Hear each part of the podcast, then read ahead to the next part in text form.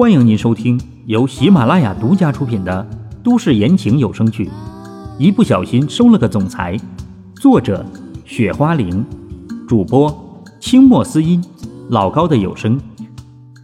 第一百五十二章，就这样好啊。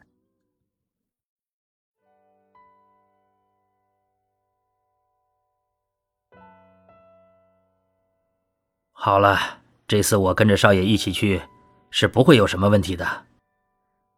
老陈也是跑出来说道，他觉得时间已经差不多了，要是他再不出来说话，恐怕不知道要拖到什么时候。大家都别继续说下去了，老陈都已经这么说了，秦淮他们的时间不多了。秦淮的二叔也说道：“说真的，秦淮的二叔是真不希望秦淮他们去的。”可是偏偏对于他来说没有任何办法。哎呀，那少爷，你们一路上要小心点才好啊！七大姑八大姨也只好放弃了这个想法。多亏了老陈，要不然不知道这些人要磨叽到什么时候呢。秦淮啊，有的时候不是你的二叔话多，只是这个叶家真的没有你们想象当中的那么简单。这次你们去叶家。一定要小心一点才行。秦淮的二叔跑出来说道：“二叔，你就不用担心我了。我这么点事情都处理不好的话，那我还有什么能力当秦家的少主啊？”秦淮听了之后有些无奈，他的这个二叔就是这样，有的时候还算好，就是偏偏有的时候整个人太过于婆妈了。那你知道就好。秦淮的二叔只好放弃继续说下去。行了，二叔，既然没有什么事情的话，我们就出发了。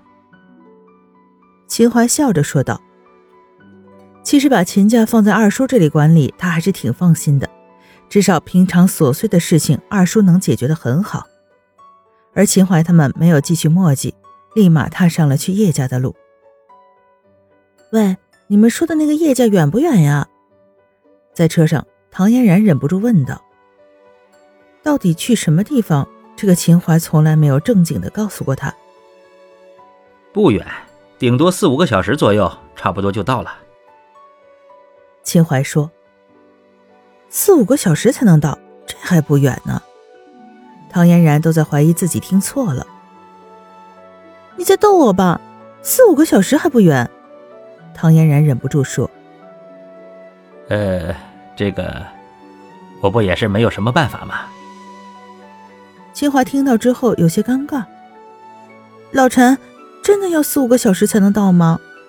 唐嫣然有些不开心。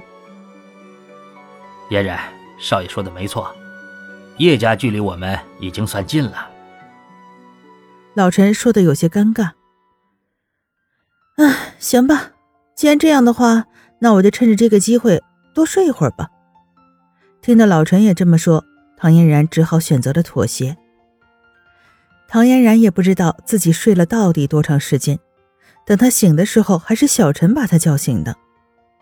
妈咪，我们到了。小陈的声音让睡着了的唐嫣然一下就醒过来。啊，老陈，我们这是到了吗？唐嫣然迷迷糊糊的睁开了眼睛，她倒是想要看看现在到了没有。嫣然，我们到了，等会儿把车停好了，我们就可以直接下车了。老陈点了点头，秦淮都有点佩服唐嫣然了。想不到唐嫣然一睡就睡了这么久，要不是小陈叫他，他都不知道什么时候才会醒。此时，唐嫣然注意到，他们旁边基本都停满了车。虽然不知道为什么，唐嫣然总感觉他们好像并不一般。哎，你们是哪个家族的？老陈话刚刚说完，迎面就有一个人在敲他们的车窗，而秦淮直接把车窗摇下来。不管怎么说，这里都是叶家，这点基本的礼数他还是要做好的。我们是秦家的。他们不是没有来过叶家，只是时间已经过去这么久了，这些人不认识老陈也是很正常的事情。啊。你们是秦家的呀，里面的车位已经为你们准备好了，你们可以直接开进去。一听是秦家的，这个人的语气明显都变好了。那你们在前面带路吧，我们把车子停进去。老陈点点头说道。老陈在叶家的带领之下，把车给停好了。嫣然，我们现在可以下车了。老陈也是对唐嫣然说道：“他们现在该做的事情基本都做完了。”唐嫣然总觉得能让老陈跟秦淮两个人来这里的家族也不会那么简单，从秦家的架势上都能看得出来。老陈，为什么这里会有这么多人呢？下车之后，唐嫣然有些好奇的问：“他们都是来这里参加这次活动的。”老陈解释道：“啊。”这样啊，那我们现在去干嘛？听到老陈这么说，唐嫣然只好点了点头。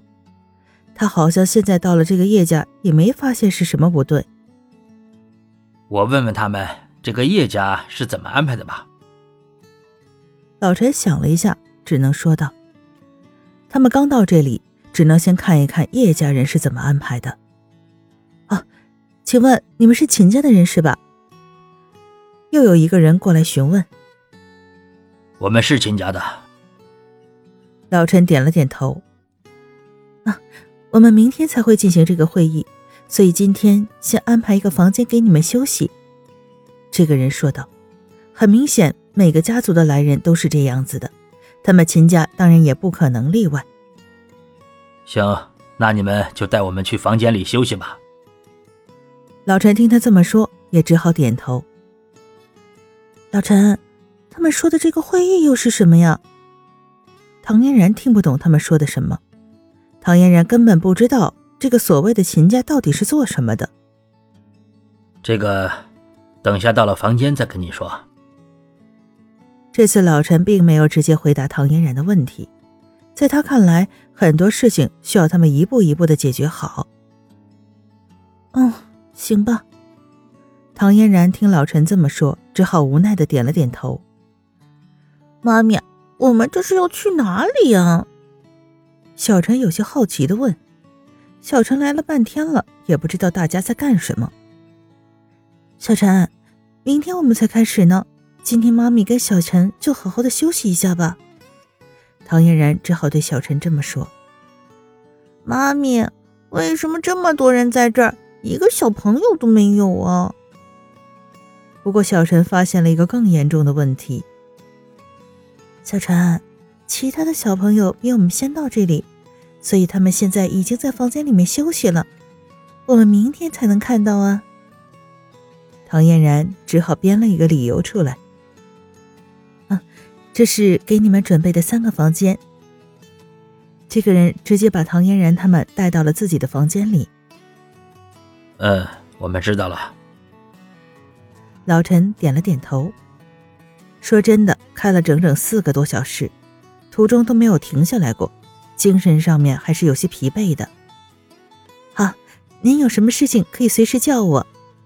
那个人说了一声，就转身走开了。老陈他们点了点头。老陈，你说这个叶家的人未免也是太不给我们面子了吧？为什么都不来一个主事的人迎接我们？等叶家的人走了以后，秦淮才开口说道：“少爷，他们叶家这么做，我们只要什么都不做就行了。”反倒是老陈特别的淡定。老陈，不是我说什么，只是这个对于我们秦家的脸面很重要啊。秦淮继续说：“不管怎么说，叶家的人现在出来迎接他们都是应该的，要不然他们秦家的脸往哪儿放啊？”少爷，要是你去闹的话，这不就是正好中了他们的套路了吗？老陈笑着说道：“老陈经历过这么多事，又怎么可能会在这么点的小事上面乱了自己的分寸呢？不管叶家的人想要做什么，对于老陈来说，只要有足够的实力，这些事情根本对他们构不成任何的威胁。”亲爱的听众朋友，本集播讲完毕。感谢您的收听。